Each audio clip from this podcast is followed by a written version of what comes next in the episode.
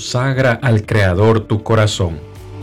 Colma tu vida de mansedumbre y reverencia y capacítate para justificar con tus semejantes la esperanza que el Señor te ha regalado.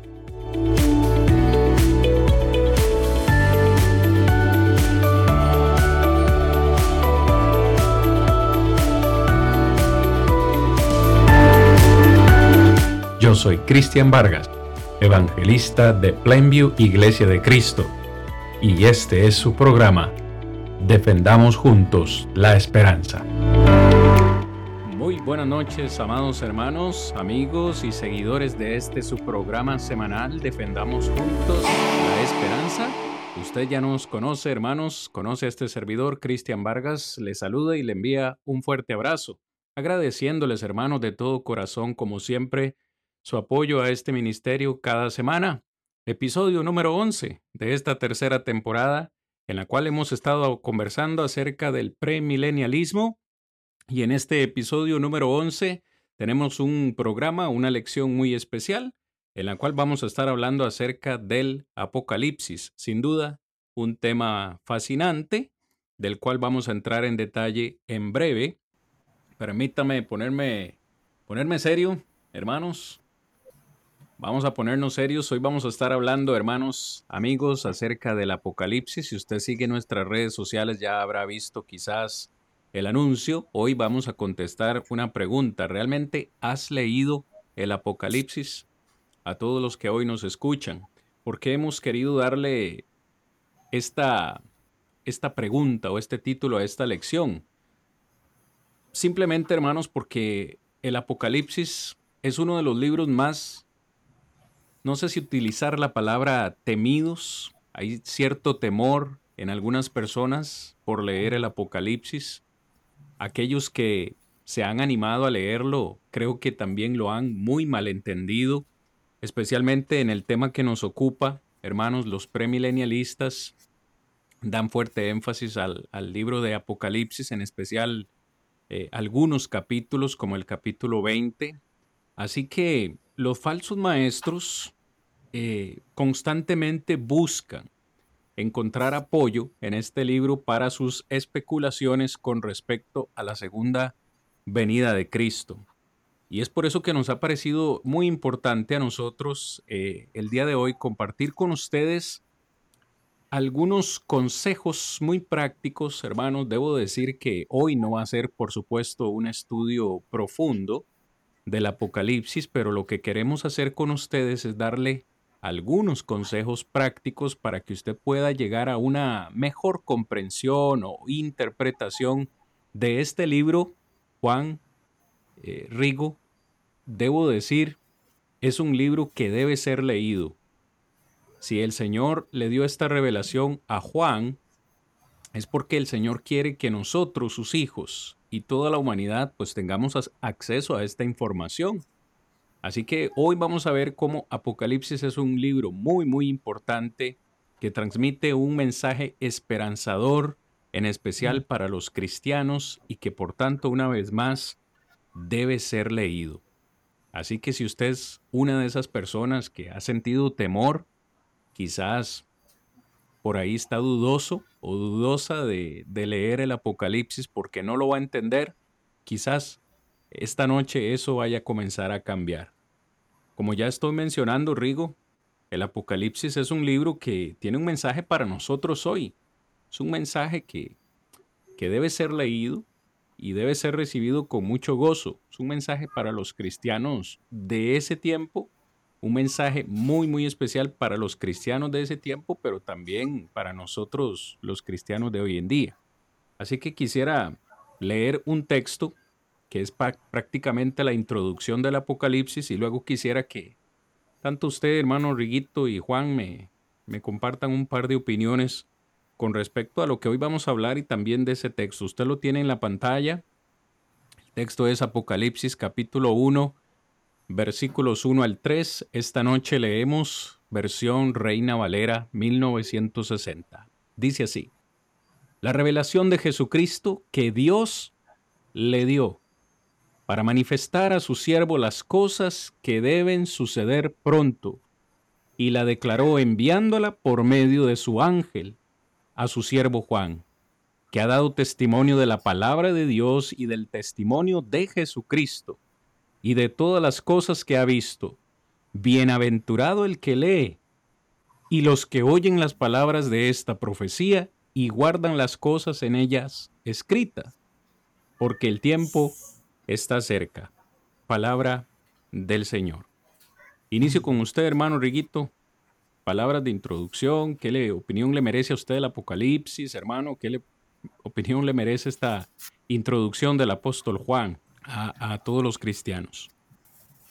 Sí, es muy interesante el poder mirar como decías, el terror, ¿verdad? Cuando se habla de apocalipsis que está en la mente de las personas. Esto es debido a lo que mencionabas en cuanto a algunas personas o algunos falsos maestros de la palabra de Dios que han querido amedrentar, ¿verdad? Atemorizar a las personas hablando del apocalipsis de cosas que ni aún ellos conocen y precisamente es por no conocer este, el aspecto por el cual fue escrito el libro de Apocalipsis. Debemos de reconocer nosotros que tanto Apocalipsis como cada uno de los libros y cartas que encontramos en el Nuevo Testamento, en principio tienen un propósito y un destinatario, ¿verdad? Al cual va, pero esto no deja aparte que sigue con una aplicación durante el tiempo de la era cristiana, porque va a ser para todos los cristianos. El libro de Apocalipsis, cuando miramos nosotros y el aspecto que menciona y por qué no tenerle temor, es precisamente lo que dice el versículo 3 ¿verdad? Que colocabas ahí en Apocalipsis capítulo 1, cuando nos hace ver que menciona bienaventurado el que lee. Oye, si fuera algo que tiene Dios oculto, eh, ¿para qué va a enviar a alguien a leer si no va a entender lo que allí dice? Entonces prácticamente le dice, bueno, bienaventurado el que lee y los que oyen las palabras de esta profecía y guardan las cosas que en ella están escritas, porque el tiempo está cerca. Y más interesante cuando empezamos a mirar Apocalipsis en el versículo 1 todavía, podemos mirarlo. Por lo general hablamos cuando se, se menciona sobre este, los autores, ¿verdad? De las cartas o libros del Nuevo Testamento. Y por lo general los autores se identifican como Pablo en ocasiones, ¿verdad? Como Juan, como Santiago. Se mencionan como autores, pero al poder examinarlo nosotros, sabemos que no precisamente ellos son los autores, porque el autor siempre es Dios, ya que ellos escribieron siendo inspirados por el Espíritu Santo. Pero aquí precisamente en Apocalipsis sí hace la gran diferencia y una cadena. Este, podemos mirar como una cadena en donde se menciona el autor original que ha querido revelar lo que encontramos en Apocalipsis. Habla de que Dios, ¿verdad? Se lo da a conocer a su Hijo Jesucristo. Jesucristo encomienda al ángel para que el ángel llegue a Juan, estando en la isla de Pasmos, a recibir esta revelación.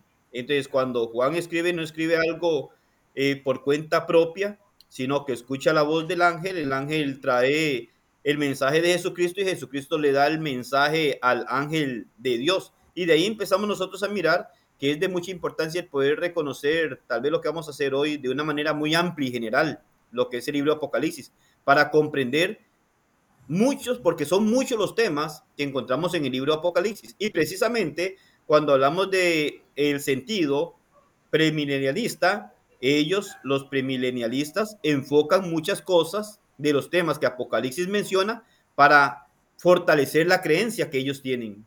Y entonces cualquiera persona puede llegar a creerlo fácilmente cuando desconoce verdaderamente el significado de Apocalipsis. Y de ahí la gran importancia cuando dice, ¿de verdad has leído Apocalipsis? Bueno, el sentido y la necesidad es dichoso el que lo lee, pero no solo el que lo lee, sino más bien el que entiende lo que verdaderamente Dios ha querido revelar a través de este libro y que es lo que nos va a entretener a nosotros en cuanto a algunos temas importantes de Apocalipsis, pero antes de ir a esos temas tan importantes, es muy necesario que podamos pasar por la lección de este día para de esta forma tener un panorama amplio y conocimiento de lo que en realidad es Apocalipsis, de lo que verdaderamente significa Apocalipsis y de lo que verdaderamente estaba revelando el libro de Apocalipsis. Juancito, hermano. Sí, hermano, este es, es, es, muy interesante el comentario de nuestro hermano. Y, yo nada más quiero recalcar algunas cositas ahí, como por ejemplo, ahora nuestro hermano Cristian y yo conversamos acerca de la, de la, del punto que tocaba Rigo, ¿verdad? que algunas personas hasta, hermanos, hasta entran en conflictos porque algunos dicen que, que Juan es el autor, ¿verdad? Y como bien lo decía Rigo, esto es una cadena. El autor es Dios, ¿verdad? Dios utilizó a Jesucristo y Jesucristo a su ángel y su ángel a Juan y Juan lo envió a las iglesias. Entonces hablábamos de que nosotros como hijos de Dios y debemos de, debemos de sujetarnos y, y, aceptar la voluntad de Dios. Dios así lo quiso, ¿verdad? Porque Dios lo hizo, porque en su santa voluntad así lo quiso lamentablemente nos encontramos con muchas personas que, que, no se sujetan, son personas que andan buscando alguna forma de, de llevarle la contraria a Dios, ¿verdad? Y hasta, pues, se, se, discuten, se discuten, hermanos, porque dicen que Juan es el, el autor, ¿verdad? Pero todos sabemos que no es así. Hermanos, pero en este punto que estamos estudiando también este, vemos que hay una bendición, ¿verdad? Tal vez podríamos hablar un poquito más de esa bendición más adelante, cuando hablemos tal vez un poquito más específico sobre las iglesias, ¿verdad? Sobre las congregaciones, sobre los hermanos que iban a recibir la, las cartas, ¿verdad? El mensaje, porque ahí vemos cuáles eran esas bendiciones que ellos iban a tener. Pero aquí también eh, debemos de, entender que como se habla de una bendición, también se habla de una maldición, ¿verdad?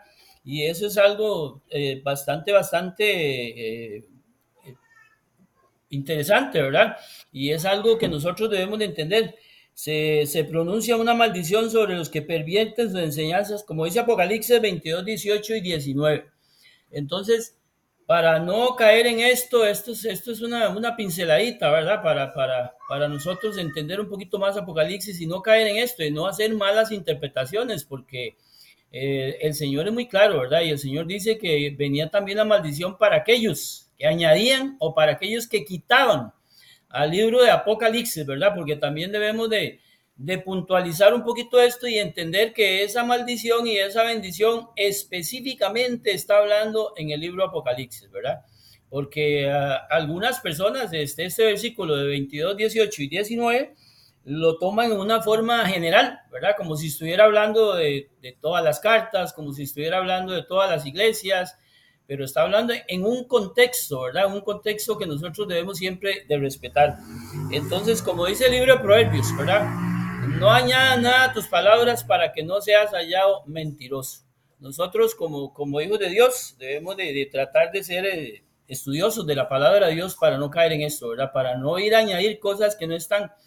Y lamentablemente ese es el mundo que rodea Apocalipsis hoy porque los falsos maestros se han encargado de eso, de quitarle, de ponerle, de poner cosas por aquí, cosas por allá, y cosas que lamentablemente no están ahí, ¿verdad? Y son muy mal interpretadas. Pero mis hermanos, también nosotros debemos de entender que esto es, esto es un trabajo del diablo, ¿verdad? El diablo es el que está presente ahí eh, de número uno, ¿verdad? Trabajando con sus, con, su, con, con sus siervos, ¿verdad? Con todas aquellas personas que lamentablemente están a su servicio, ¿verdad? y ven Apocalipsis como, como una forma de, de, hacerse, de hacerse de nombres, una forma de, encontrar gloria ante el mundo y sobre todo hay muchos que ven eso como una oportunidad para, para enriquecerse, ¿verdad? Porque todos sabemos, ¿verdad? Lo que es esto, hermano. Hay que conversar con personas en el mundo y, y le dicen a uno que, que, Apocalipsis es un libro de miedo, que es un libro que yo conversaba con una persona y me decía que, que el pastor, ¿verdad? El pastor de, su iglesia le decía que para estudiar Apocalipsis eh, solamente eran ellos, solamente eran los que eran elegidos por Dios, ¿verdad? Y caía en un error gravísimo y le decía que solamente aquellos que tuvieran el Espíritu Santo de Dios, ¿verdad? Que tenía que ser gente santificada, gente que hubiera sido este, escogida, seleccionada por Dios. Y eso es un gran problema, ¿verdad? Porque todos nosotros somos santos y todos nosotros hemos sido santificados a través de su palabra. ¿Verdad? Como lo dice el libro de, Pedro, todos nosotros somos reyes, todos nosotros somos sacerdotes, ¿verdad? Nosotros también eh, a través del Evangelio y la obediencia a su palabra también hemos sido apartados de este mundo para servirle al Creador, ¿verdad? Por ahí le dejo mi pequeñita aporte. Mis amados hermanos, necesitamos avanzar. El Apocalipsis es un poco o bastante profundo, tiene bastantes capítulos, 22 capítulos. No podemos esta noche hacer un estudio exhaustivo o profundo de Apocalipsis, pero como decía en la introducción, queremos darles algunos consejos prácticos, porque de nuevo queremos que se vaya ese temor o esa, o esa duda de querer estudiar este libro. Una de las cosas importantes que yo creo que, hermanos, necesitamos entender es precisamente lo que hemos leído en esta introducción. Este es un mensaje que Dios le da a Jesucristo, su Hijo.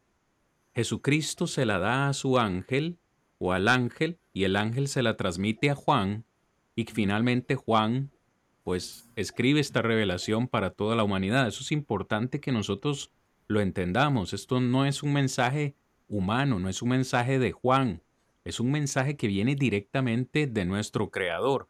Ahora, Juan también en su introducción deja ver o deja bien claro que las cosas que él escribe han de suceder pronto. Y para mí eso es clave porque en especial los premilenialistas, hermanos, quieren darle de nuevo como esta, esta interpretación futurística, ¿no? De, de aspectos del Apocalipsis que, como dice Juan, ya sucedieron e iban a suceder pronto, le quieren dar como esta interpretación futurística. Así que debemos leer despacio, hermanos, estas cosas iban a suceder pronto. Así que nosotros, eh, digo, debemos entender el Apocalipsis en primer lugar en su marco histórico. Así como cualquier otro libro de la Biblia, por ejemplo, usted estudia Hechos, que es historia del, del nacimiento y el crecimiento de la iglesia, usted entiende que es algo que ya sucedió. Igualmente hay historia en el libro de los Hechos, hay historia en, en, en el marco de nuestro estudio de Apocalipsis debemos entender que hay una historia detrás de esto. Y un aspecto, Rigo y Juan, que es importante que mencionemos esta noche es la persecución que se dio eh, contra la iglesia, contra los cristianos en este periodo donde el imperio romano estaba en su máximo apogeo, estaba eh, en vigencia, en este tiempo en que estos santos hombres, tanto Pablo, como Pedro eh, escribieron. La iglesia estaba, estaba siendo, siendo perseguida. De hecho, hay algunos que han mencionado o han dicho que en el primer siglo Asia fue el cinturón, el cinturón de la Biblia del imperio romano. Y yo creo que hay aspectos que quizás a veces uno eh, obvia o se le olvida. Eh, y yo quiero que hoy recordemos, por ejemplo, que el apóstol Pablo, en ese eh, segundo y tercer viaje misionero, fue y, predicó a esta región de Éfeso. Para nosotros, Éfeso o, los Efesios quizás es tan solamente una carta de la Biblia, que es una de las iglesias a las, a las cuales eh, Juan también escribe eh, en Apocalipsis, pero cuando nosotros decimos Éfeso, yo creo que es importante señalar que en este tiempo Éfeso fue, escuche bien que lo digo despacio, fue la sede del gobierno romano en la provincia de Asia. Quizás muchos no lo sepan. Muchos lo han dicho así. Yo recuerdo a mis, a mis profesores de Biblia decirme, Éfeso era una pequeña Roma. Vea la, vea la afirmación que estamos haciendo. Era la sede, la capital del imperio romano. ¿Qué significa eso? Piense por un momento lo que significa o lo que significaba ser un cristiano en la ciudad de Éfeso. De hecho, usted lee Hechos 19, cuando Pablo llegó con el Evangelio ahí. No sé si Rigo recuerdas qué fue lo que sucedió ahí. Pablo tuvo algunos inconvenientes al predicar el Evangelio ahí. Una ciudad idólatra, con prácticas eh, paganas. No era esa multitud la que gritaba o que gritó por, ¿Cuánto, hermanos? ¿Por cuántas horas gritaba Diana, Diana, Diana de los Efesios? ¿Cuántas horas, eh, Juancito, recuerdas? No me acuerdo la verdad, pero sí sé que decía grande Diana de los Efesios. Imagínense, entonces vea lo que estamos diciendo. Éfeso, una sede del gobierno romano, y Pablo llevó ahí el Evangelio. Pablo estableció la iglesia ahí, pero yo me, yo me pongo a pensar lo que significó o lo que significaba ser cristiano en este tiempo, en esta ciudad, o decir yo soy cristiano.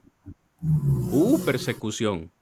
Se dice que Juan hizo su hogar en Éfeso después de la destrucción de Jerusalén, de la cual hablamos bastante en Mateo 24. Después del año 70 se estima que Juan hizo su morada o vivió en eh, Éfeso, según las primeras fuentes históricas. ¿Por qué mencionamos esto? Precisamente porque esto es historia. Y acá es donde se, empieza a dar la persecución contra los cristianos.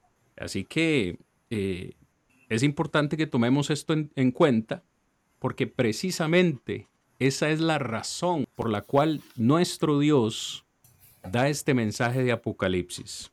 Si usted quiere recordar una palabra de Apocalipsis, recuerde una sola palabra. En esto se resume Apocalipsis. Victoria. Ese es el mensaje de Apocalipsis. Victoria. De que a pesar de que estos cristianos estaban siendo perseguidos y de que a pesar de que incluso muchos iban a morir, el Señor Jesucristo les anuncia que vendría la victoria. De eso vamos a hablar más adelante, pero tal vez Rico nos, nos, nos continúas hablando un poquito de, aspectos históricos, de la persecución que se estaba dando contra los cristianos. Digo, Pedro cuando escribe su carta, su primera y segunda carta, alrededor del año 64, por ahí no, no, no recuerdo con exactitud, 64, 65 después de Cristo, escribe precisamente diciendo que si alguno padece como cristiano, debe darle gloria a, Dios, por ello, haciendo mención a esa persecución romana. Pero, Rigo, tal vez nos ayudas con un poquito más de, historia que no podemos dejar de lado al estudiar Apocalipsis. Claro, es muy importante y, y, lo que mencionabas acerca de uno de los puntos o el punto principal que podemos ver nosotros en Apocalipsis es sobre la victoria. Y esa victoria venía este, enlazada con el aspecto de, de consolación que daba Dios, porque en realidad eran momentos críticos y terribles para el cristianismo en la persecución que tenía, en donde cuando conocemos a través de la historia, este, el imperio romano eh, vino a ser demasiado, demasiado dolor persecución, aflicción para los primeros cristianos, aún cuando miramos nosotros y hablamos, como mencionas claramente, son aspectos históricos para poder conocer sobre lo que estaba ocurriendo y poder comprender este, eh, todo lo que es el marco histórico, ¿verdad? De, de lo que sucedía en cuanto al momento en el cual se escribe Apocalipsis. Hablamos de que es un aproximado en el año 96 que se escribe Apocalipsis, un tiempo aproximado. Entonces, ¿qué miramos nosotros alrededor de este tiempo? Lo que está ocurriendo. Bueno, se menciona también históricamente que alrededor del año 95, precisamente, este, el emperador romano conocido como Domiciano, este hombre llegó hasta dar una norma de mandato, un, una orden que se quemara incienso a su imagen como muestra de lealtad a Roma. Entonces, todo esto es muy importante conocerlo porque aún dentro de, uno de los puntos, aparte de los que vamos a tocar, miramos en Apocalipsis, uno de lo que asusta a la gente hoy es el, el conocido sello de la bestia, ¿verdad? 666 y, y tantas cosas han salido hoy en día o hasta nuestro tiempo en donde llegan a aplicar algunas cosas que han acontecido en el desarrollo de la humanidad, queriéndolo aplicar a este sello de la bestia, pero sin embargo, debemos de conocer que en el marco histórico nos presenta que en el pasado hubieron lo mismo que mencionabas sobre la diosa Diana, hubieron aspectos en donde el cristiano fiel y verdadero tenía que oponerse a toda aquella idolatría y aún a aspectos dentro de lo que es el imperio romano en cuanto a la lealtad al imperio romano, romper con esa lealtad porque se, o se era leal a Dios o se era ideal a Roma. Entonces, muchas veces en un sentido los cristianos llegaron a ser tan perseguidos atribulados que en momentos muy difíciles en sus mentes hasta llegaron a pedirle a Dios o a preguntarle a Dios o a reclamarle a Dios que hasta cuándo iban a suceder aquellas cosas en donde ya era, eran afligidos de una manera constante. Entonces, los cristianos que llegaran a negar, llegaran a negar que, por ejemplo, la, la lealtad a Roma, estos fueron severamente perseguidos y el resultado fue este doloroso en realidad, hoy en día nosotros miramos y conociendo todo lo que vivieron los primeros cristianos, nos damos cuenta que es difícil, este, o, de una manera diríamos nosotros, que fue una fe muy verdadera de ellos, porque ya en ocasiones si no mostraba lealtad a Roma y mostraba lealtad a Dios, tal vez no la emprendían directamente contigo en ocasiones, en ocasiones sí, pero en ocasiones iban contra la familia, este, habían cosas en donde eran completamente, este, llevados a extremos de dolor y hasta perder la vida por conservar o mantener la fidelidad a Dios. Entonces, son cosas que debemos de conocer para poder ver que el principio o tema principal de Apocalipsis como victoria, enfocando esto al consuelo de lo que tienen los cristianos, en un sentido como mencionabas que dice Pedro, bueno, en esta tierra si padecemos como cristianos, pues gloria a Dios, porque vamos hacia un buen lugar, pero padecer como cristiano, es decir, eh, los primeros cristianos igual padecieron como cristianos en qué sentido?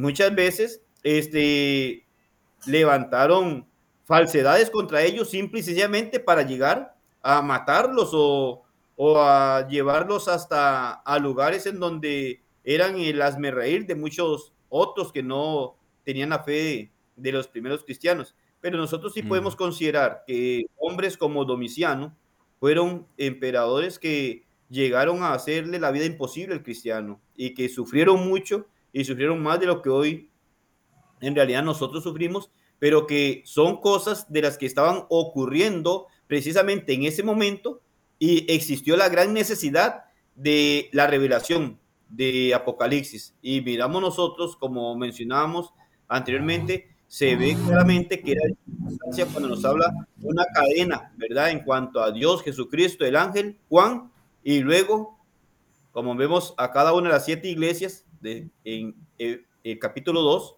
en donde le menciona a cada uno de los predicadores de esas iglesias también el informe de lo que Dios había mandado a decir. Entonces, ahí hay principios en donde nosotros podemos mirar y estar seguros hoy en día que lo que Apocalipsis nos muestra son eventos que ocurrieron en vida de los primeros cristianos, no aspectos futuros. Lo único que podría mencionar o podríamos mencionar nosotros que no se ha cumplido y que está allí para cumplirse, es la segunda venida del Señor, que ya es cosa que nos habla después del capítulo 20, ¿verdad? Ya el capítulo 21 donde nos muestra esto, pero eso también nos menciona sobre la segunda venida, pero sin relación a los eventos que han ocurrido antes, como diciendo que son eventos que ocurrirán precisamente para esa venida, sino que hay una serie de eventos que ocurrieron o ocurrirían dentro de la vida de los primeros cristianos y que si ellos permanecían firmes, fieles, leales a Dios, pues obtendrían la bendición de ir a morar eternamente con nuestro Dios. Entonces, es ahí en donde nosotros empezamos a mirar aspectos importantes y de algunos otros que podemos mencionar, tal vez hermano Juan también nos ayuda en ese sentido para poder ver y mencionar algunos aspectos históricos que nos muestran, pero sí precisamente tenía que ver mucho lo que era el mostrar lealtad a Roma o lealtad a Dios. Y la lealtad a Roma se veía precisamente por el, favorecer al emperador que estuviera en ese momento allí, como Domiciano lo hizo también en su determinado momento. Sí, mi hermano, claro que sí. Hermano, quiero leer algo así, el, eh, tomado de un libro, dice, al negarse los cristianos a darle culto a Domiciano, este dio comienzo a la primera persecución sistemática a nivel de todo el imperio contra la iglesia. Obsérvese bien, contra la iglesia. Entre los castigos que comúnmente se infligían estaban la tortura, la muerte, por lo general por eh, decapitación, el exilio y la confiscación de propiedades. También estaba incluido el eficaz castigo de la exclusión, es decir, de dejar de considerar a los ciudadanos con la consiguiente pérdida de todos los derechos y privilegios, ¿verdad? Mis hermanos, es importante notar esto porque el, el, sufrimiento, el estado en el momento de que Juan escribe su carta, la carta a las iglesias, da el mensaje a las iglesias es, es muy apremiante. Por eso es que ahí nosotros debemos de, ubicarnos y realmente concientizarnos, ¿verdad? Lo que es una tortura. Tal vez algunos hemos visto algunas películas, algunas películas donde, donde pues, eh, los, los, malos agarran a los buenos, qué sé yo, y los ponen ahí en un paredón y empiezan a torturarlos, ¿verdad?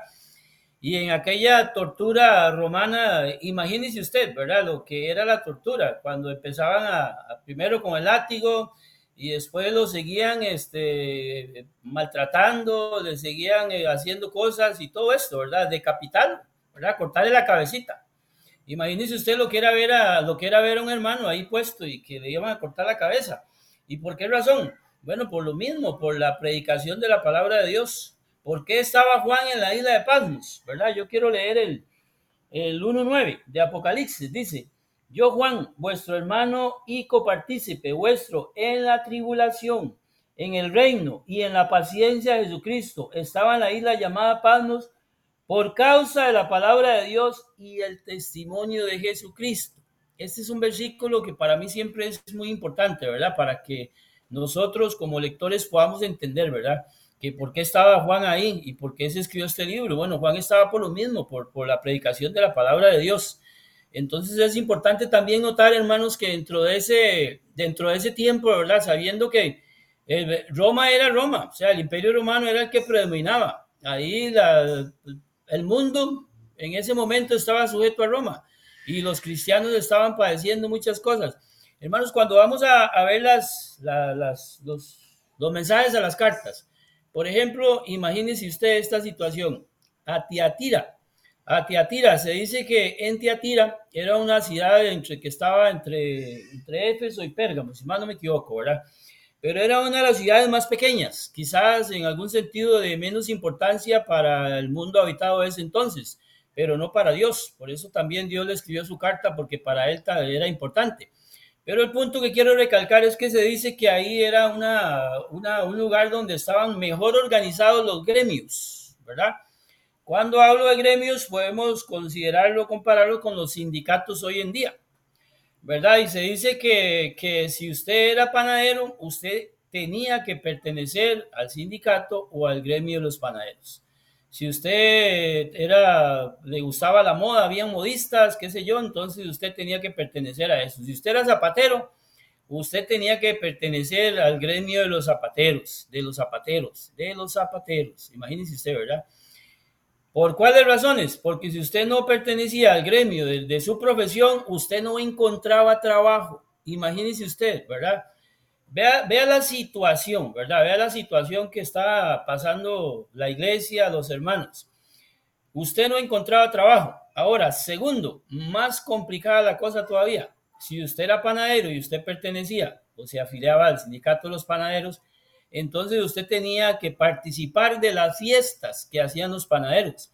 Y se dice que, se dice que cada, que cada grupo, que cada gremio tenía su propia deidad o su propio dios, ¿verdad? Y ellos celebraban a, sus dioses, a sus imágenes, a sus estatuas, eh, con vino, con actos sexuales y todo lo demás.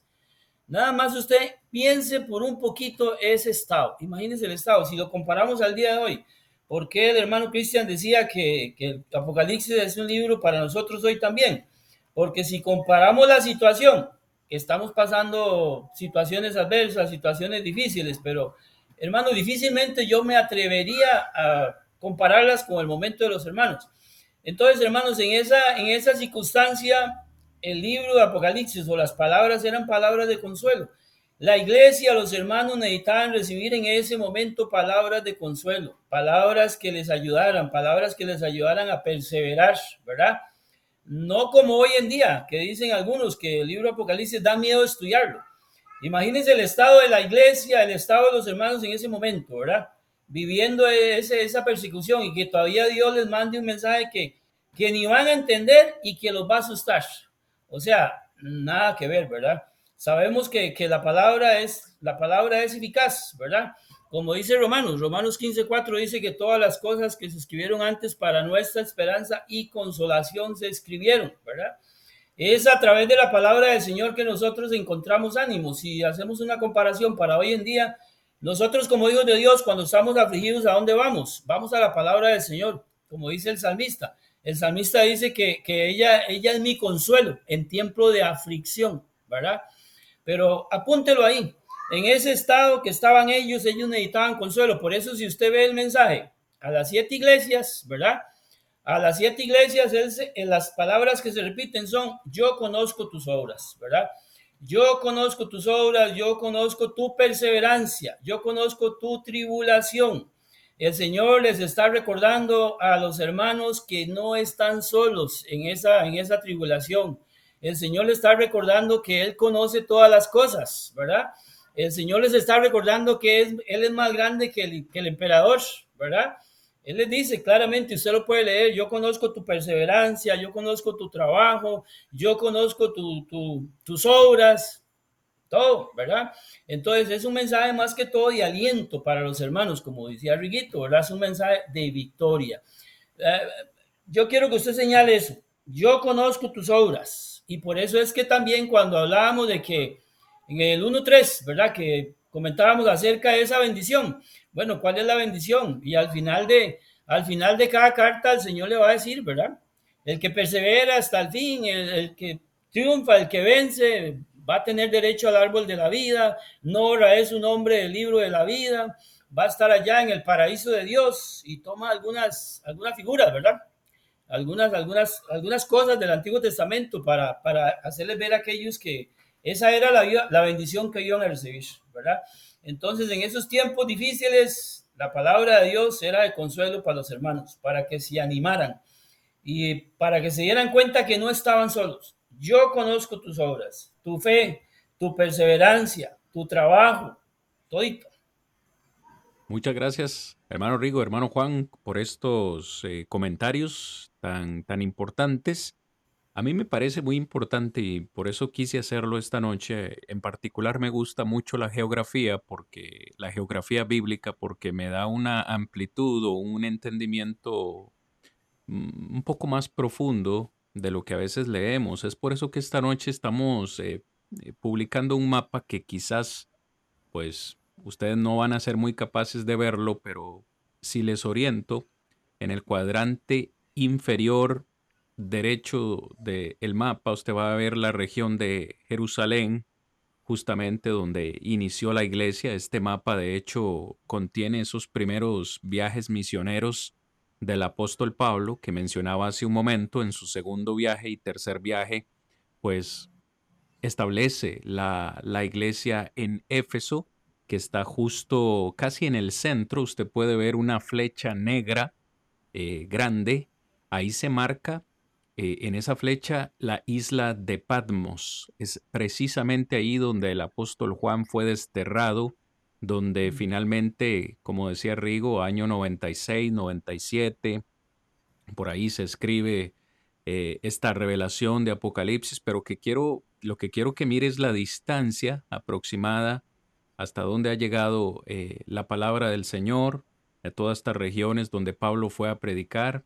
Ahí arribita está Éfeso, quizás usted la pueda, la pueda encontrar, pero lo que más me interesa es que veamos dónde se encuentra esa, esa isla de Patmos, donde finalmente el apóstol Juan recibe esta, esta revelación que, como bien han dicho mis hermanos, es un mensaje de esperanza, es un mensaje de victoria, es un mensaje de un Dios, hermanos, de un Dios que está pendiente de nuestras tribulaciones.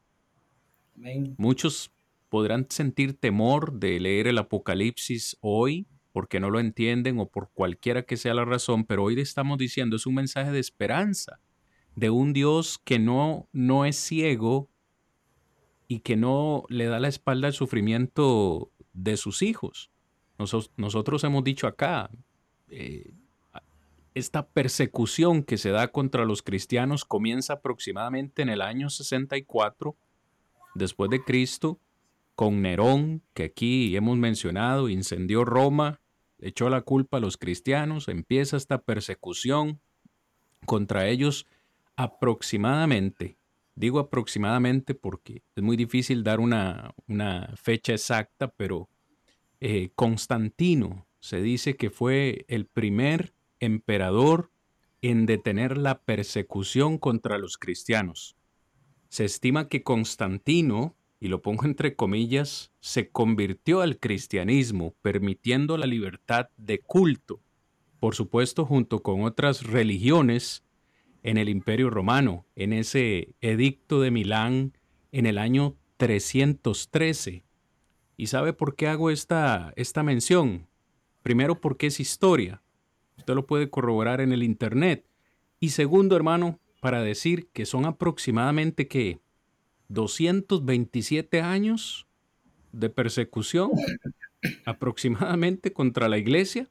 Pero más que eso, Juancito, Rigo, eh, yo he leído y he escuchado que una de las razones por las que Constantino se convirtió al cristianismo es porque él vio que los cristianos morían felices, que los cristianos morían con una sonrisa en el rostro.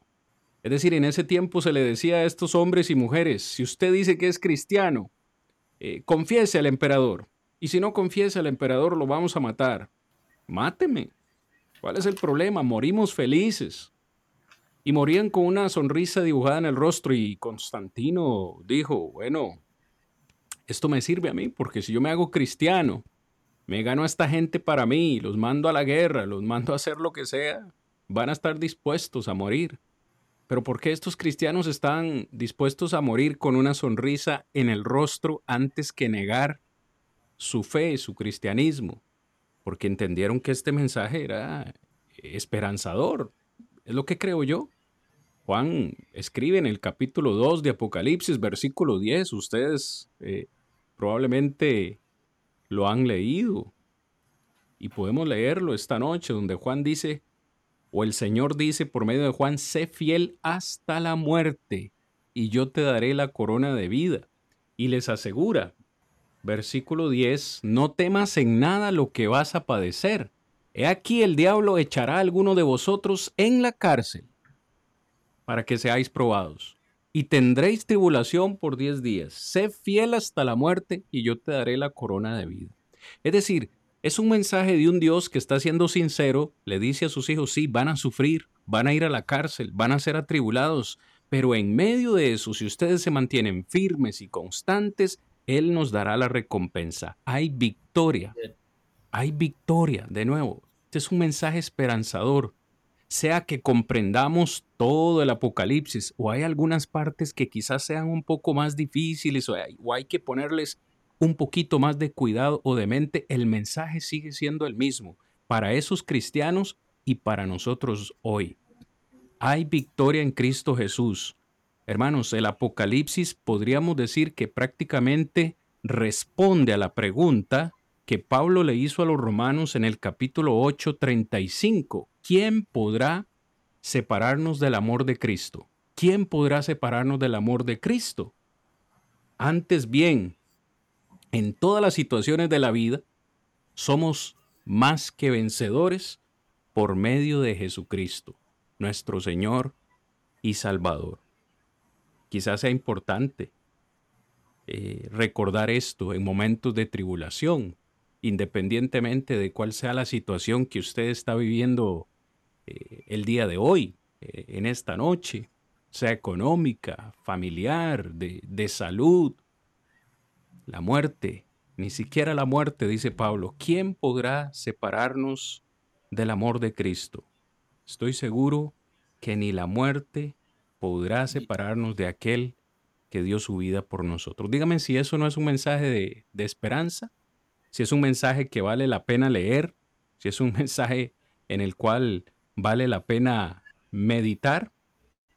Hermanos, el Señor está consciente del sufrimiento que hay en tu vida, sufrimiento que hay en mi vida.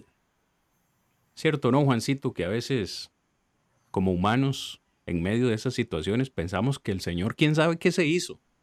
¿Quién sabe dónde está el Señor? ¿Dónde está Dios? Como dice mucha gente, si existe Dios, ¿por qué la gente sufre? Si existe Dios, ¿por qué los niños mueren de hambre? ¿Por qué las niñas son abusada sexualmente y, se sigue cuestionando la existencia de Dios por lo que está sucediendo en el mundo. Pero no es que Él esté ausente, no es que Él eh, sea un Dios que cierra sus ojos, no, Él está pendiente de todo.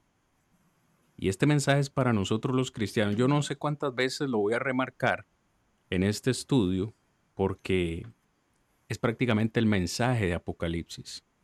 Reguito Juan, ¿Tienen algún comentario? Sí, hermano, antes de irnos al receso, yo quería terminar la lectura ahí en el mensaje de Esmirna. Dice el verso 11 del capítulo 2, el que tiene oído, oiga lo que el Espíritu dice a las iglesias. Y usted solo imagínese lo que sigue. El que venciere no sufrirá daño de la segunda muerte. ¿Verdad? Esa es otra, esa es otra bendición que hablábamos, ¿verdad? Al principio, la bendición más grande que la bendición más grande que cualquier ser humano pueda tener, pueda entender, ¿verdad? Y es un hecho que los hermanos entendían, los hermanos sabían cuál era la diferencia entre, entre la vida y la muerte, entre, entre morir en el mundo y morir en Cristo, ¿verdad? La segunda muerte, o sea, esa separación de, del hombre por la eternidad, como dice allá, eh, segunda de Tesalonicenses capítulo 1, versículo 6 al 9, ¿verdad? Donde dice que aquellos que no obedecieron a la verdad, que despreciaron el Evangelio de Dios, van a ser eh, separados de la presencia de Dios y de su gloria. Entonces, ese es un mensaje también para nosotros hoy en día, ¿verdad? Que debemos de perseverar. Debemos de entender, hermanos, que nuestro cuerpo humano es, es algo pasajero, ¿verdad? Nuestro cuerpo solamente es el templo del Espíritu Santo de Dios, como así lo dice su palabra. Como dice también el, la Biblia, que el cuerpo va al polvo de donde era, pero el Espíritu va a Dios. Lo más grande, lo, lo, lo más preciado, que es la salvación del alma, ese, ese es el punto que termina aquí hablándole a, a la iglesia, ¿verdad? En Esmirna y motivándolo de alguna manera.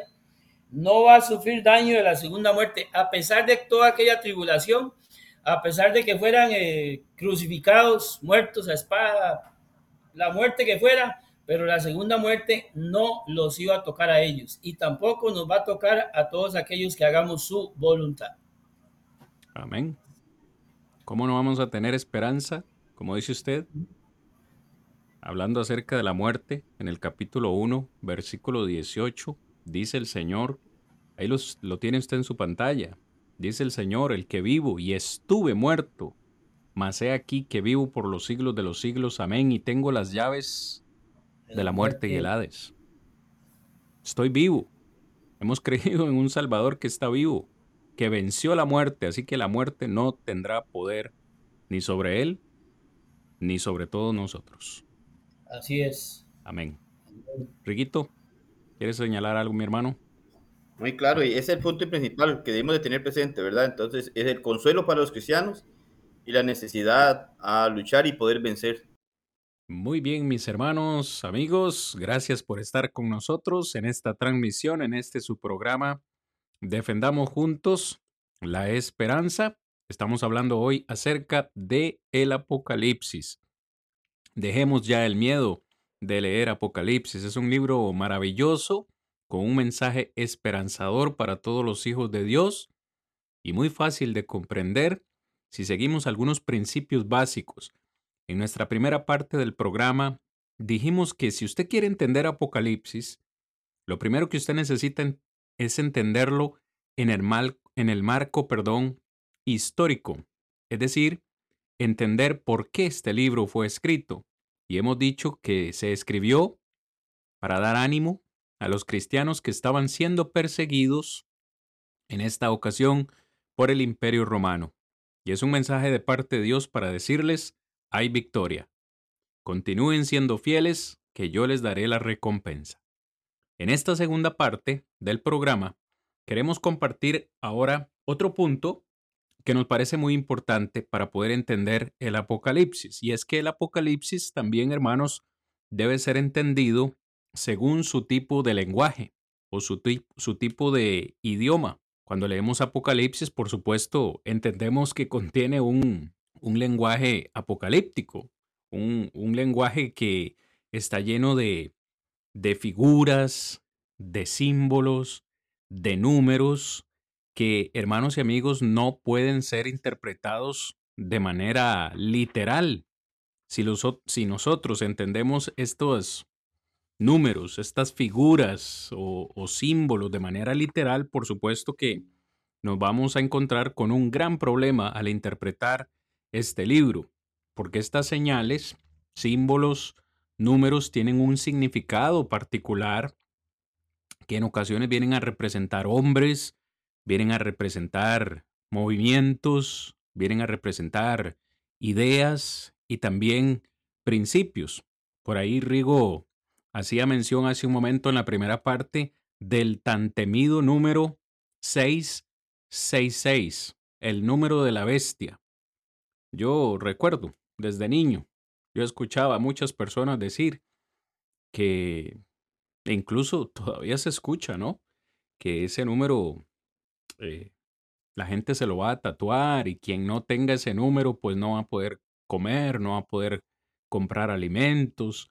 Hoy, hoy más, más recientemente se habla de un chip y vi, vi recientemente una noticia acá en los Estados Unidos donde ya hay personas donde se, se han puesto chip, han permitido que se les ponga un chip dentro de su, dentro de su brazo y simplemente van al supermercado y pasan el chip y por ahí compran.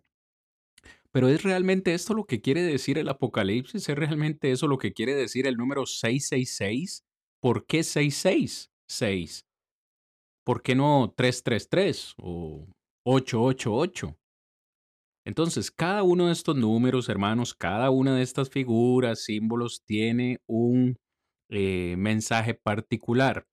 Por supuesto, no vamos a poder completarlos todos en el estudio de hoy, pero queremos darles apenas una pincelada. Tal vez Rigo eh, y Juan me van, me van citando algunas, quizás las más conocidas, tal vez señales que pueda eh, mencionar el libro de Apocalipsis. Si hay algún texto que necesitamos leer, me lo van diciendo para para yo ir poniendo en la presentación de hoy el texto y poder, poder leerlo. Rigo, comenzamos contigo.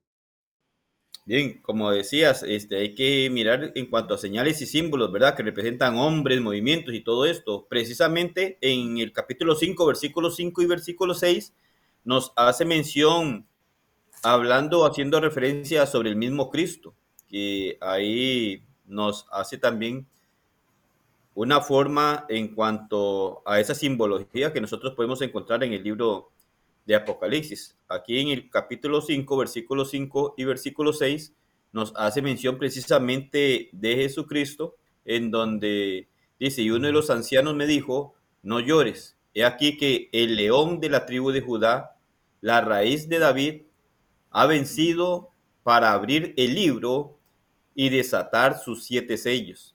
Y miré, y vi que en medio del trono y de los cuatro seres vivientes y en medio de los ancianos estaba en pie un cordero como inmolado, que tenía siete cuernos y siete ojos, los cuales son los siete espíritus de Dios enviados por toda la tierra. Entonces aquí miramos simbología aquí prácticamente, porque lo que nos hace ver es dos cosas importantes, que hace mención del león y del cordero.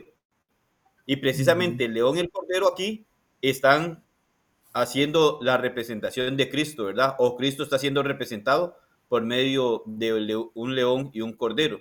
Siempre es importante poder mirar aspectos como estos y que sí habla de una forma simbólica, como pudiésemos decir, como un mensaje oculto, ¿verdad? Y en realidad, esto es una de las cosas que lleva Apocalipsis, un mensaje oculto en muchas ocasiones para que fuera comprendido por los cristianos, quienes eran los que estaban siendo perseguidos, y poder de esta manera que se les llegara el mensaje a ellos. Igual Apocalipsis 12, 3 y 9 nos hace otro, otro texto que nos hace mención también, ahora no haciendo referencia a Cristo como en el 5, 5 y 6, que hace referencia a Cristo representado con un león y un cordero.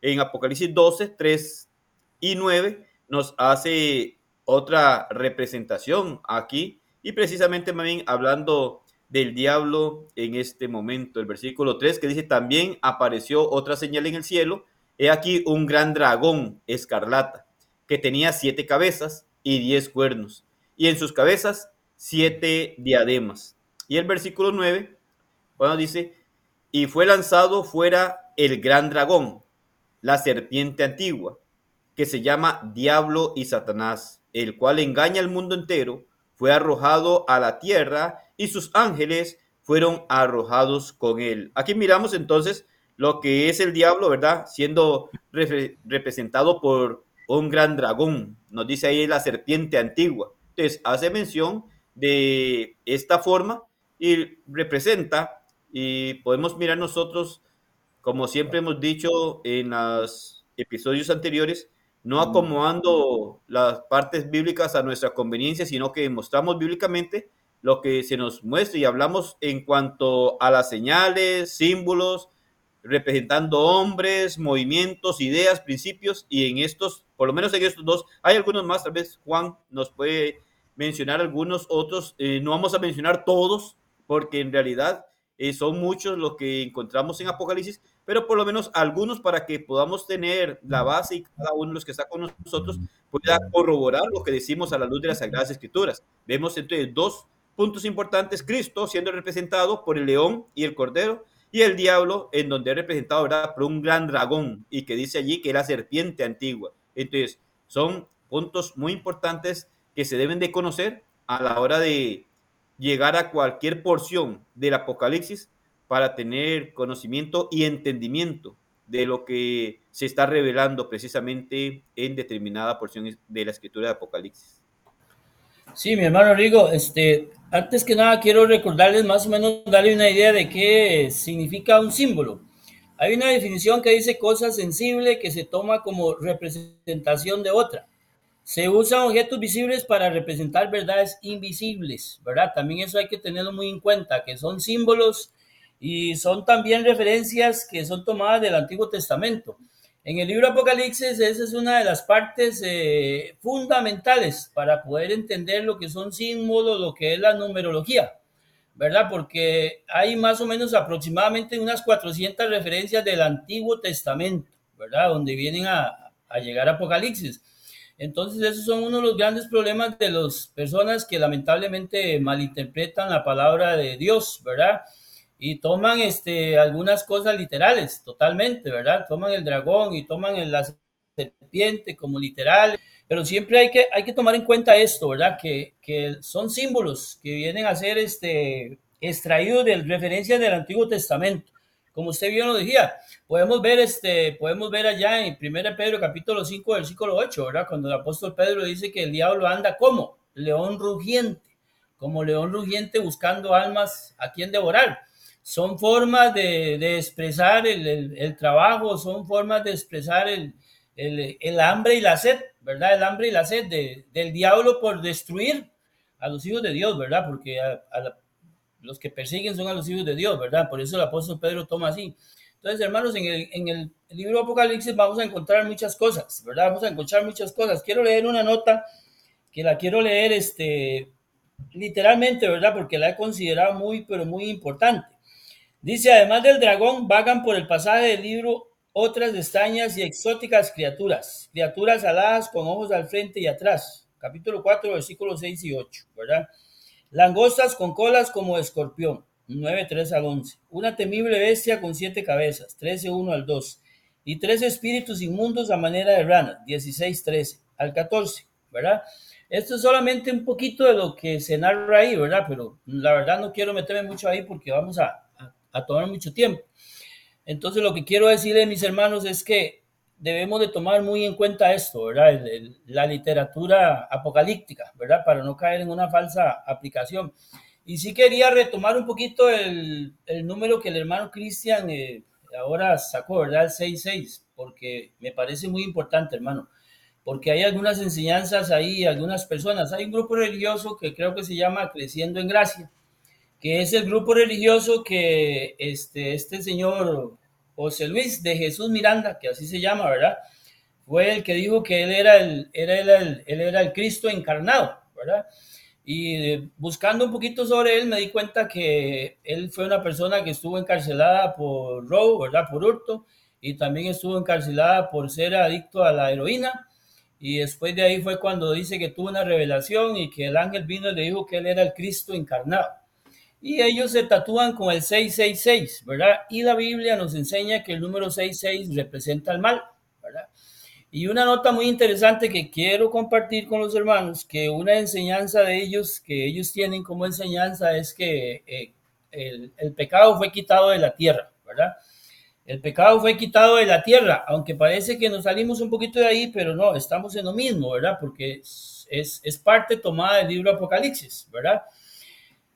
que Cristo, que el pecado fue quitado de la tierra y utilizan un pasaje bíblico, ¿verdad? Para, para asegurar esto. Dice Malaquías, Malaquías 3, 3, 9, mirad la piedra que puse delante de Josué, es única y tiene siete ojos. Yo mismo grabaré su inscripción, dice Jehová a los ejércitos, y quitaré en un solo día el pecado de la tierra, de la tierra, ¿verdad? Tómese muy en cuenta esto. Usted va a investigar más ahí y se dará cuenta que está hablando rotundamente del sacerdote Josué y no es así, ¿verdad? Yo, yo lo, quiero, lo quiero dejar ahí porque me parece muy importante, hermanos míos, que ustedes puedan entender esto, ¿verdad? De este, de este número 666, ¿verdad? Y ellos se tatúan y ellos lo hacen, en, lo hacen para refutar. O sea, ellos enseñan que al tatuarse con el 66, ellos le están diciendo al mundo que el 6.6 lo que representa es el Cristo encarnado, que no representa el mal, porque el mal fue quitado en un solo día de toda la tierra. Vea que nota más interesante, ¿verdad? Ellos se tatúan 666 porque ellos enseñan que eso lo que representa es el Cristo encarnado, o sea, a José Luis Miranda. Y no está representando eso, está representando el mal. Y para que tengan en cuenta ahí, ¿verdad? Que dice que el pecado fue quitado de, de la tierra, ¿verdad? El pecado no fue quitado. El pecado es perdonado y el pecado siempre va a estar ahí, como dice el apóstol Pedro, ¿verdad? Arrepentidos y bautizados de cada uno para el perdón de los pecados. Hermanos míos, y un detallito que, hermano Cristian, ahí me disculpe, pero no quiero dejar pasar, y es el siguiente. Mire, vea, vea qué interesante es esto. Cuando vamos ahí al libro Apocalipsis y sacamos algunas cosas. Vea, ¿por qué, ¿por qué estos bandidos no enseñan del arrepentimiento? ¿Verdad? Esa sería una de mis preguntas, ¿verdad? cuando, cuando las cartas al Apocalipsis se les habla a ellos, ¿verdad? Arrepiéntete, arrepiente. El arrepentimiento casi va a, las seis iglesias, ¿verdad? Solo a la Odisea, a Filadelfia, ¿verdad? Que es la iglesia que recibe una bendición y no, no, es, no es exhortada. Pero mi pregunta es esa, ¿verdad? ¿Por qué, ¿Por qué no predican del arrepentimiento? ¿Por qué no predican de las malas obras? ¿Verdad? Solamente predican lo que ellos ven que al hombre le va a interesar. Pero si nos ubicamos ahí en ese mensaje a las iglesias, vea, el arrepentimiento es punto crucial, ¿verdad? Allá se le manda a, las iglesias arrepentirse, arrepentirse y haz las primeras obras, ¿verdad? También se habla de bendición, pero también se habla de una exhortación, porque a la iglesia en Éfeso, ¿cuál es la exhortación? Se le dice que se le dice que tengo contra ti que has dejado tu primer amor, ¿verdad? Entonces, ¿por qué no predicamos de dejar el primer amor, verdad? Sino que, ¿por qué no predican eso? Sino que ellos van a, a lo que ilusiona a la gente, ¿verdad? Lamentablemente tenemos que verlo así, a lo que le gusta a la gente oír, ¿verdad? Porque la gente va a oír para oír cosas de estas, cosas de la otra, pero no quiere arrepentirse, no quiere dejar su, su vida, ni quiere entender, ¿verdad? Que es un mensaje también donde se habla, si se arrepiente va a heredar la corona de vida, si no, no la va a heredar. Así es, mi hermano. Eh, importante pregunta. Habría que, habría que ver cuál es la, la respuesta que ellos podrían darnos a esta, a esta pregunta. Estamos considerando, hermanos, entonces el lenguaje particular de Apocalipsis. Quiero que nos enfoquemos acá. En este lenguaje particular, ya nuestro hermano Rodrigo ha mencionado algunas señales. Se presenta a Jesús como un león, no que sea un león, pero se presenta como un león y también como un cordero no que sea un cordero. El diablo es presentado como un dragón, no que sea un dragón, pero es representado de esta forma. En ocasiones se nos mencionan bestias en Apocalipsis, y esto quizás es lo que produce temor en alguna gente, pero con regularidad las bestias se usan en Apocalipsis para representar gobiernos. Escúchelo bien, para representar gobiernos. El tiempo se nos va acabando en esta noche, pero no queremos irnos sin antes compartir con ustedes un poco de la numerología que el Apocalipsis eh, nos da o presenta. Con regularidad vamos a ver muchos números, siete sellos, siete trompetas. En ocasiones Juan eh, incluso da respuesta a qué representan esos, esos, esos números, pero en otras ocasiones no. Y es por eso que que queremos a manera enfática decirles qué representan estos números. Si usted está tomando nota, el número 3, el número 3 representa el número de la deidad. Sabemos que Dios o esta deidad es Padre, Hijo y Espíritu Santo, así que el 3 no solo en Apocalipsis, sino en toda la Biblia, representa la deidad. Rigo, número 7. Nos representa la, lo que es la perfección. Y es importante poder enfocarlo allí, porque ahí nos presenta a nosotros lo que es el número perfecto. Y entonces ahí es en donde podemos ir mirando en la, como decías también, que son, son números y de forma general en donde también se pueden ir analizando junto con otros, porque si miramos, por ejemplo, el 3 que decías, la deidad, el 4, que prácticamente lo que significa es el mundo, los cuatro puntos, ¿verdad? Cardinales. Y entonces el 4 y el 3 nos da el número 7, que nos da un número perfecto. Entonces es importante poder conocer que el 7 enfoca el número perfecto. De ahí vale tomar en cuenta el número 6, que si el 6 antecede al 7 es un número imperfecto. Y cuando se habla 3 veces 6 es algo súper malo, ¿verdad? Algo muy malo, prácticamente lo que da a, nos da a enseñar. En algunos, ¿verdad? Y bueno, tendrás ahí más, o Juan, pero son puntos importantes poder tenerlos claros para a la hora de empezar a mirar cosas más adelante o dentro del contenido de Apocalipsis, porque estamos hablando una forma introductoria para poder entrar a analizar cualquiera de los temas que nos menciona el Apocalipsis. Recordamos que allí eh, hace mención de bestias, ¿verdad? Haciendo referencia a que son gobiernos, hace mención entonces en cuanto a esos aspectos que debemos nosotros de conocer, entonces, y no desconocer. Cuando desconocemos, por ejemplo, cuando desconocemos las señales, la simbología y todo esto, fácilmente es mal interpretado Apocalipsis porque lo interpretaríamos desde, desde una perspectiva diferente por la cual fue escrita Apocalipsis. Pero cuando conocemos nosotros la simbología, cuando conocemos lo que son las señales, cuando conocemos eso que decías ahora, cuando en ocasiones dice cómo esto, cómo lo otro,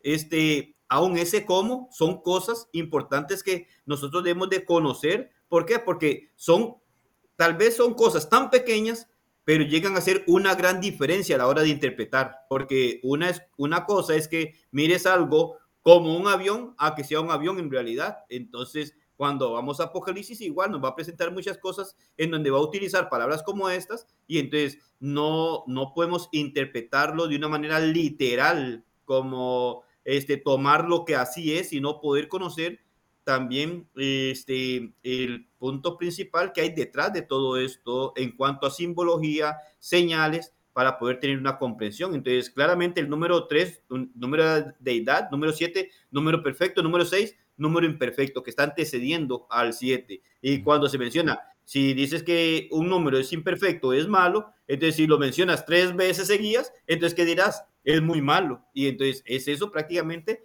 lo que nos hace ver, ¿verdad? En cuanto a lo que ya conocemos, porque conocemos el contenido y por eso, por eso hablamos como el número de la bestia, que se narra de esta forma y que es lo que asusta mucho a la gente, porque sabemos que es lo que asusta mucho a las personas, porque conversamos mucho con las personas y sacan estas cosas, ¿verdad? De lo que decías, de un chip de, de ponerse esto y que el sello en la frente o el sello en las manos y, y entonces son cosas que se han ido y cuando usted decía ahora, cosas que usted escuchó desde pequeño, todos hemos escuchado desde pequeño. Hoy en día tal vez no lo escuchamos igual a lo que se decía de pequeño, pero Recuerdo aún acá, debes de recordar, este Cristian también, Juan, cuando se empezó a dar, este, bueno, antes recordamos que cualquier bananera, cualquier este, institución acá, no pagaba ni, ni efectivo, sino pagaba en cheques, ¿verdad? Este, después vinieron cambiando eso y cuando, recuerdo muy claro, cuando empezó a decir que las compañías demandaban a los trabajadores que sacaran una cuenta en el banco y que les iban a dar una tarjeta ¿verdad? Para ir a un cajero electrónico, entonces decían, ah, no, no, y muchos empezaron, muchos pentecostales empezaron a señalar que ya esto era el sello de la bestia, que estaban obligando a las personas a tener una tarjeta de débito para poderles depositar el dinero y para después ir a comprar a las tiendas o a los supermercados. Y, y así ha ido cambiando, eh, pasa el tiempo entonces y ya sale otra cosa nueva o algo por allí que inventan, ¿verdad? En cuanto a tecnología y fácilmente, inmediatamente lo aplican, que ya esto es el sello de la bestia y todo eso. Entonces, eh, eh, son cosas que las personas deben también de, de ser conscientes y, saber que aún en el transcurso de la humanidad se han presentado algunas cosas en donde en muchas ocasiones las han aplicado a cosas que el Apocalipsis dice, pero han errado. ¿Por qué? Porque no es lo que Apocalipsis está enseñando en realidad. Y entonces, así hasta el día de hoy, ahora hacía mención de ese chip, y bueno, hasta el día de hoy está eso. si seguimos, no sabemos cuánto tiempo Dios nos da en esta tierra, o aún generaciones más adelante que vengan, encontrarán otras cosas y seguirán malinterpretando Apocalipsis, aplicándolo a un sello de una bestia también. Sí, hermano.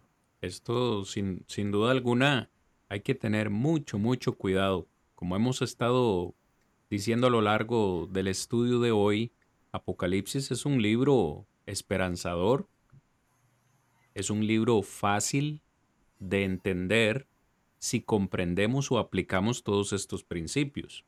Otro número que a mí me parece muy importante es el 12. El 12 representa en Apocalipsis y en la Biblia, pues, el pueblo de Dios. Bien sabemos que el pueblo de Israel, pues, se fundó por medio de los doce hijos de Jacob, que llegaron a ser las doce tribus de Israel. Bien sabemos que nuestro Señor Jesucristo en el Nuevo Testamento escogió a doce apóstoles. Y hago mención de esto porque otro número que es bien malinterpretado, Juancito, es el número 144 mil en el libro de Apocalipsis los 144 mil escogidos, que ahí nuestros hermanos, este, en ocasiones me han hecho también preguntas que tienen dudas con respecto a este número, porque, por ejemplo, los testigos de Jehová dicen que es un número literal y que solo 144 mil pues van a tener esa bendición. ¿Cuál es la interpretación de eso? ¿Será tan complicado entender que 12 por 12, 12 tribus de Israel, vamos a decir, por 12 apóstoles, da 144 multiplicado por mil, un número simbólico que nos va a dar a entender esa composición que habrá en la eternidad en el cielo del pueblo escogido de Dios. Digo, eso no es, no es difícil de comprender. Pero muchas personas, digo, yo hasta las entiendo porque hay tanta mala interpretación en el mundo religioso de hoy, cuando Dios jamás va a dar un mensaje que sea difícil de comprender, de un mensaje que, que, que nadie lo pueda descifrar.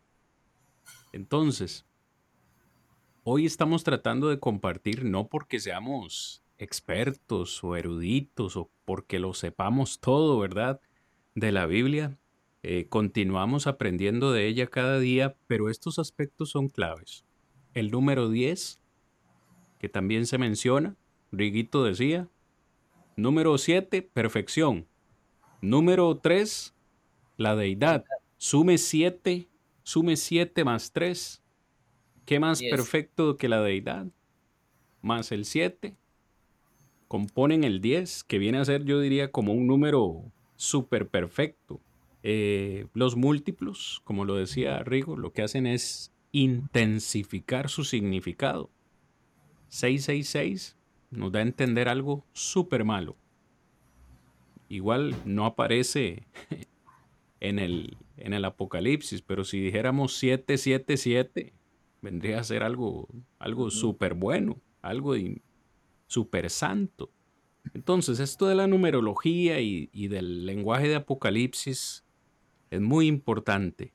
Yo creo que para ir finalizando esta noche, porque quisiéramos tener más tiempo, pero desafortunadamente nos ha ganado el tiempo. La última pregunta que yo haría es, ¿por qué dar un mensaje cifrado? Un, mensaje en código. Me, siguen en esta pregunta, ¿por qué en Apocalipsis, digo, no fue y lo pongo entre comillas un poco más claro, ¿por qué utilizar este lenguaje? ¿Por qué utilizar esta numerología? ¿Por qué utilizar estos símbolos? ¿Cuál es la necesidad de hablar de una bestia con, con siete cabezas y diez cuernos? Eh, ¿Por qué incluir este, este lenguaje? Hermano, hermano, yo quería eh, agregar algo ahí, más que todo, con lo que usted decía acerca, acerca del 12. Hermano, también hay una nota interesante que nosotros no, debemos de entender y es, y no podemos dejar pasar por alto, que es que, hermanos, en ese tiempo recordemos que la literatura era muy escasa, ¿verdad? No estamos hablando de un tiempo como hoy, que usted va a la librería y consigue libros de libros de libros, o sea, hay, pero en ese tiempo era muy escaso, entonces eh, las personas entendían, entendían a claridad, eh, se, prácticamente se hablaban a través de números, o sea, si a un Julio le decían tres, no tenía necesidad de decir Padre, Padre, Hijo y Espíritu Santo, ya él sabía que era Dios, que era la deidad, ¿verdad? Entonces también es esa, esa nota también es muy importante, porque Dios hizo la revelación y por qué incluyó la numerología, porque él sabía que las personas iban a entender, él sabía que los, los receptores de las cartas iban a entender, iban a entender. Y el 12, hermanos, el 12 es, es lo completo religioso, así está definido, ¿verdad? Como usted bien lo decía, 12 por 12, 144, pero el número 144 lo que viene a representar es la totalidad de los redimidos por la palabra de Dios, ¿verdad? El número 144 viene a representar esto, la totalidad de los redimidos. No es un número literal, es un número simbólico. Es un número, del, por decirlo así, el trabajo del pueblo de Israel, de los apóstoles, de, la, de todo el plan de redención de Dios, ¿verdad? De la era mosaica y de la era cristiana. Entonces, para los hermanos, ¿verdad?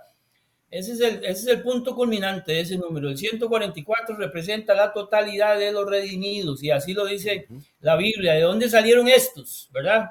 Se pregunta, ¿de dónde salieron estos? Bueno, salieron de, de la gran tribulación. Son aquellos que han lavado sus ropas con la sangre del cordero, ¿verdad?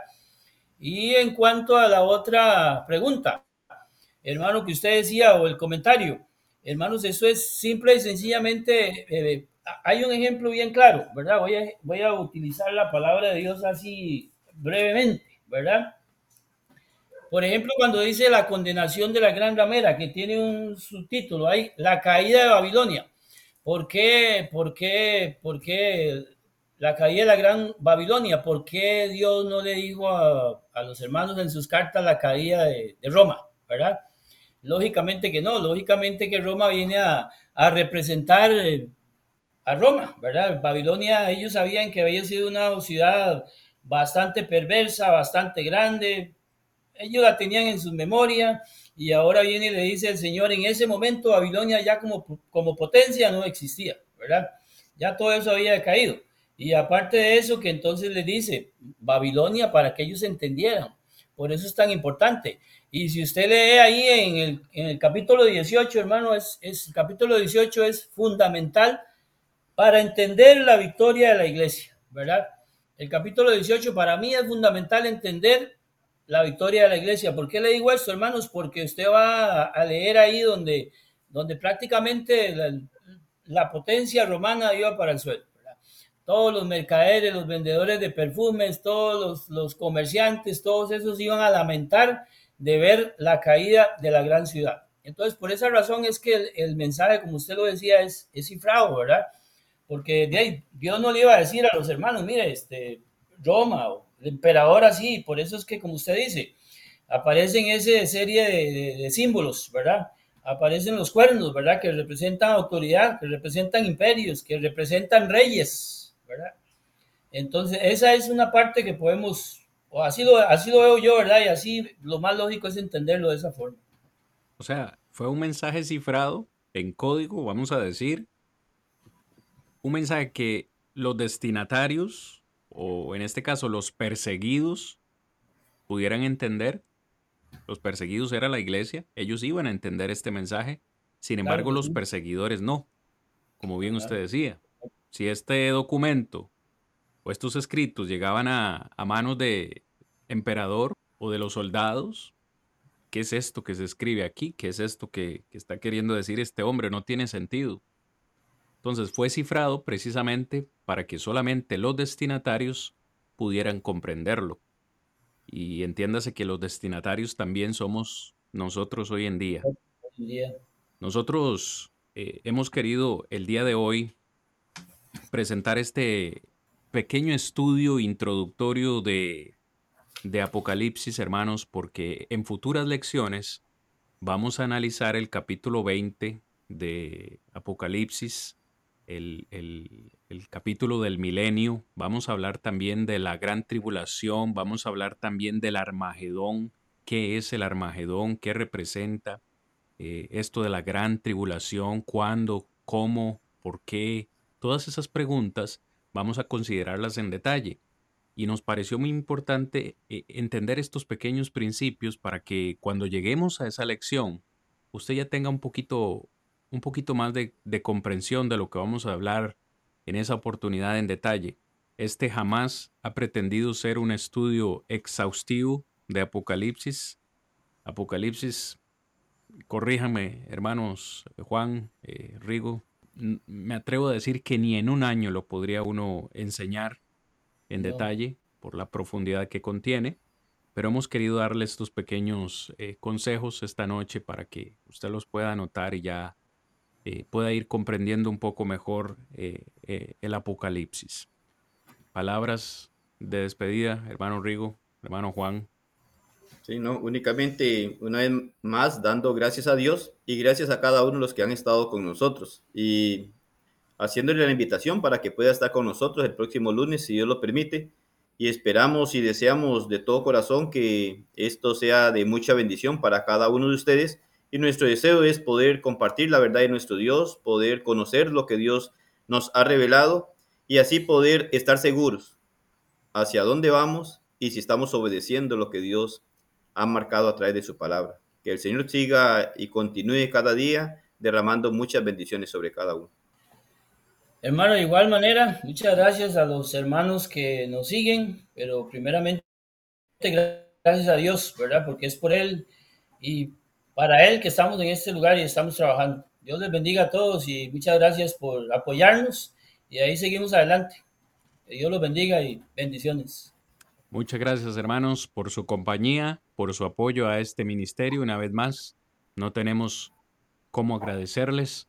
Únicamente eh, les solicitamos eh, como un favor muy especial, si este material ha sido de bendición para usted, por favor compártalo en sus redes sociales. Si usted tiene Facebook, por favor comparta este programa en su perfil. Si usted nos sigue desde el YouTube, copie el enlace en sus redes sociales dele me gusta, compártalo por WhatsApp. Es la única forma en la que podemos llevar este mensaje a la mayor cantidad de personas posibles. Así que es lo único que le pedimos. Comparta este material y defendamos todos juntos, todos juntos, la esperanza que el Señor ha puesto en nuestros corazones. Les esperamos la próxima semana, Dios mediante, a la misma hora, para tratar el tema ¿Será Roma revivida antes que Cristo venga.